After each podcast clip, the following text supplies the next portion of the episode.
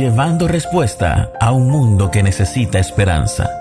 Con ustedes, Mónica Brusón.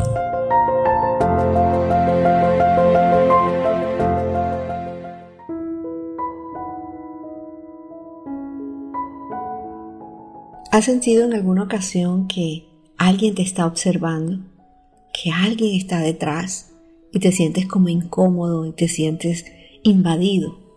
Bueno, de la misma manera, así actúa el enemigo común que tú y yo tenemos. Dice la palabra que humildemente nosotros debemos corregir a los adversarios con la esperanza de que Dios les concede el arrepentimiento para conocer la verdad, de modo que se despierten y escapen de la trampa en que el diablo los tiene cautivos y sumisos a su voluntad.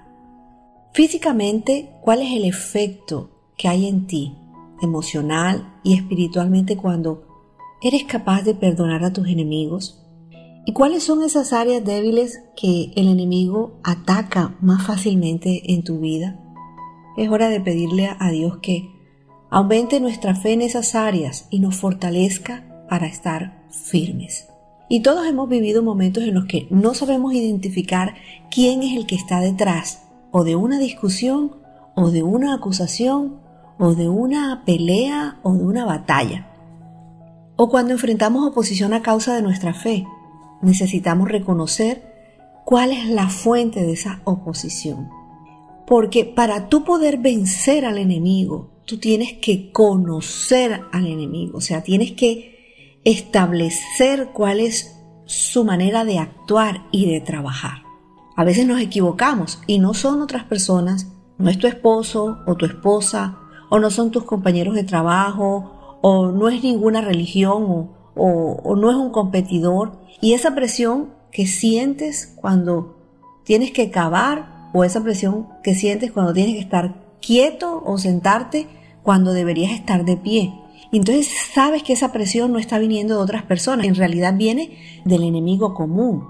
Y la Biblia dice que Satanás es llamado el acusador de nuestros hermanos, porque su trabajo principal es hacernos caer. Y no simplemente cuando nosotros actuamos en desacuerdo con la palabra, sino cuando no reconocemos quién es el que está detrás de algo que se está levantando en contra nuestra, porque hay una guerra invisible que se está llevando a cabo a tu alrededor. Y esta presión que te está haciendo, que te está deteniendo de hacer las cosas correctas, tal vez no viene de otras personas. Las personas generalmente somos armas y la mayoría del tiempo ni siquiera saben que están siendo usadas. Y el verdadero problema es la guerra espiritual. Dice la Biblia en Efesios 6:12 que no luchamos contra enemigos de carne y hueso, sino contra gobernadores malignos y autoridades del mundo invisible, contra fuerzas poderosas de este mundo tenebroso y contra espíritus malignos de los lugares celestiales. Y ahora, hay muchas veces que nuestra ignorancia nos deja abiertos para el ataque. ¿Cuál es el área donde eres vulnerable para los ataques del enemigo? Y ante esto debemos mantener un corazón honesto delante de Dios cuando el Espíritu Santo nos muestra el área donde necesitamos arrepentirnos, debemos acceder al arrepentimiento de corazón y debemos procurar el cambio. Dejamos a un lado nuestro orgullo y dice la palabra que Él da mayor gracia.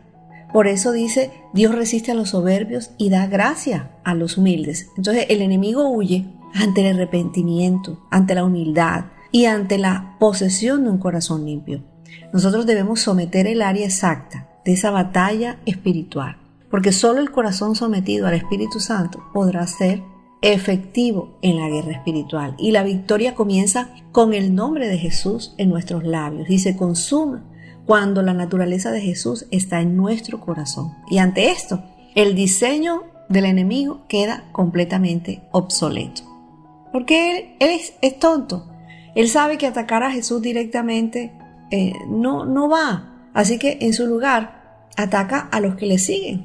Nos usa a nosotros, usa la música, usa la cultura, usa la religión, ridiculiza a los que siguen a Jesús. Él está detrás de todas esas voces diciendo que nosotros somos obsoletos, que estamos del lado equivocado de la historia, que somos fanáticos. Pero sabes, la Biblia nos dice que no tengamos nada que ver con discusiones necias y sin sentido, pues ya sabemos cómo terminan en pleitos.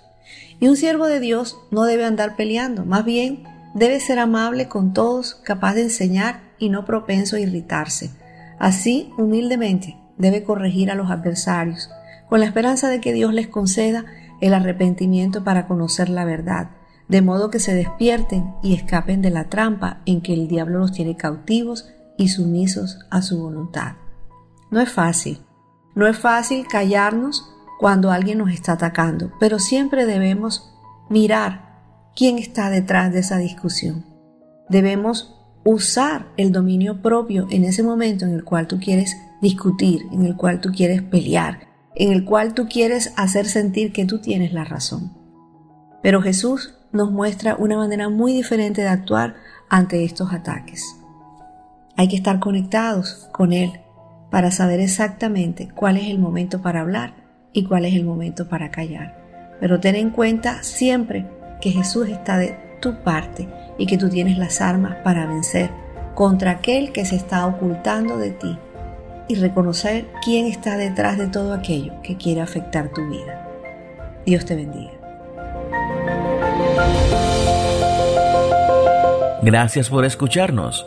No te pierdas ninguna de nuestras publicaciones. No olvides compartir este audio con todos tus amigos. Que Dios te bendiga.